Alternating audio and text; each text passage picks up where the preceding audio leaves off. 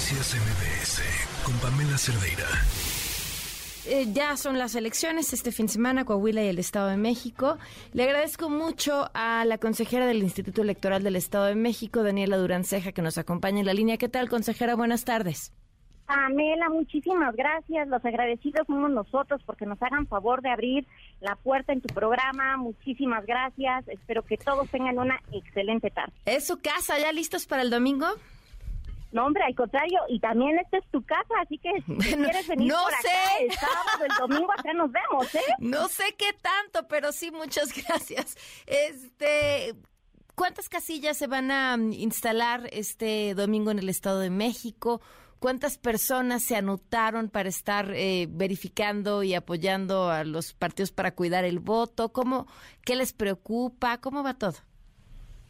Todo va muy bien, afortunadamente eh, aquí ya estamos súper listos. La verdad es que vamos a instalar más de 20 mil casillas a lo largo y ancho de todo el Estado de México.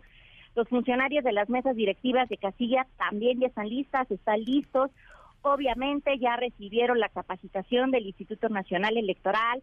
Nosotros tenemos todavía parte en nuestras bodegas, en nuestros 45 distritos, el material y la documentación electoral. Me preguntarán, ¿qué es eso? Pues todo lo que necesitan para votar. Las boletas electorales, los crayones, la cita, los sujetadores, todo y está listo. Ya se empezó a repartir entre los presidentes de las mesas directivas de casilla, platicarte que hasta hace dos horas el corte es que ya tenemos el 64% de estos paquetes entregados a los presidentes. No solo vamos en tiempo, vamos adelantados para prever cualquier situación. Los órganos ya están listos, los capacitadores electorales, ya sabemos que se van a instalar 62 casillas especiales.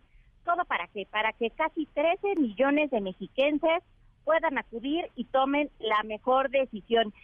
Y yo sí te recibo con todo el gusto el día que quieras por acá, de verdad. Gracias. ¿A qué hora abren las casillas? ¿A qué hora cierran? ¿A qué hora empezamos a tener los primeros resultados? Va a estar abierta de 8 de la mañana a las 6 de la tarde, como ha sido costumbre en todo nuestro país. Los resultados, pues ya saben puedes acudir a tu casilla y vas a ver ahí un cartel que pusieron tus vecinas, tus vecinos cuando terminen de contar. Pero si quieres saber qué pasó en todo el Estado de México, entren por favor a nuestro PREP, a nuestra página del instituto. También hay muchos difusores, muchos medios de comunicación. Basta que pongan en Google, por ejemplo, PREP Estado de México y ahí se van a abrir muchos links para que ustedes puedan entrar. Este es el programa de resultados preliminares que en esta ocasión estará abierto a partir de las 7 de la noche.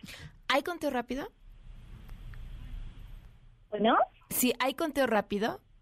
Por supuesto, al tratarse de una elección de gubernatura hay un conteo rápido. El conteo rápido está a cargo del Instituto Nacional Electoral. Mm. Toman una muestra estadística. En esta ocasión ellos determinaron que serán de 700 casillas. ¿Qué ocurre? Las personas expertas se reúnen en un salón cerrado, como un búnker, eh, van recibiendo la información, eh, deliberan y tienen los números finales que son entregados a la presidencia de los institutos. En este caso tenemos una presidenta mujer, que es quien saldrá por la noche a entregar los resultados. Y eh, eh, justo esa era la pregunta, ¿a qué hora se tienen los, los datos de este conteo rápido? ¿Puede variar? Eh, siempre eh, tenemos horas aproximadas, calculamos que sea después de las 8, 9 de la noche, que es cuando ellos ya tienen el dictamen definitivo, lo envían a la presidencia, ella de inmediato lo imprime y salimos a sesión a dar a conocer los resultados. Pues consejera, estaremos al tanto. Mucha suerte este domingo.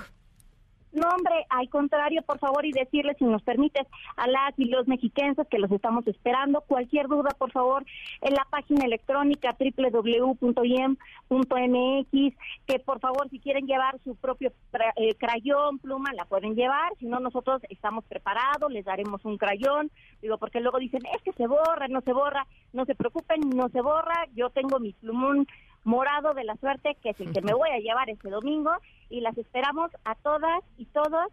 Y pues bueno, lo único que me llena de gusto es que vamos a tener a la primera gobernadora en esa entidad. Así es. Muchísimas gracias, consejera. Buenas tardes. Al contrario, muchísimas gracias a ti, Pamela, y un saludo a todas y a todos por allá. Que tengan un excelente martes. Noticias MBS con Pamela Cerdeira.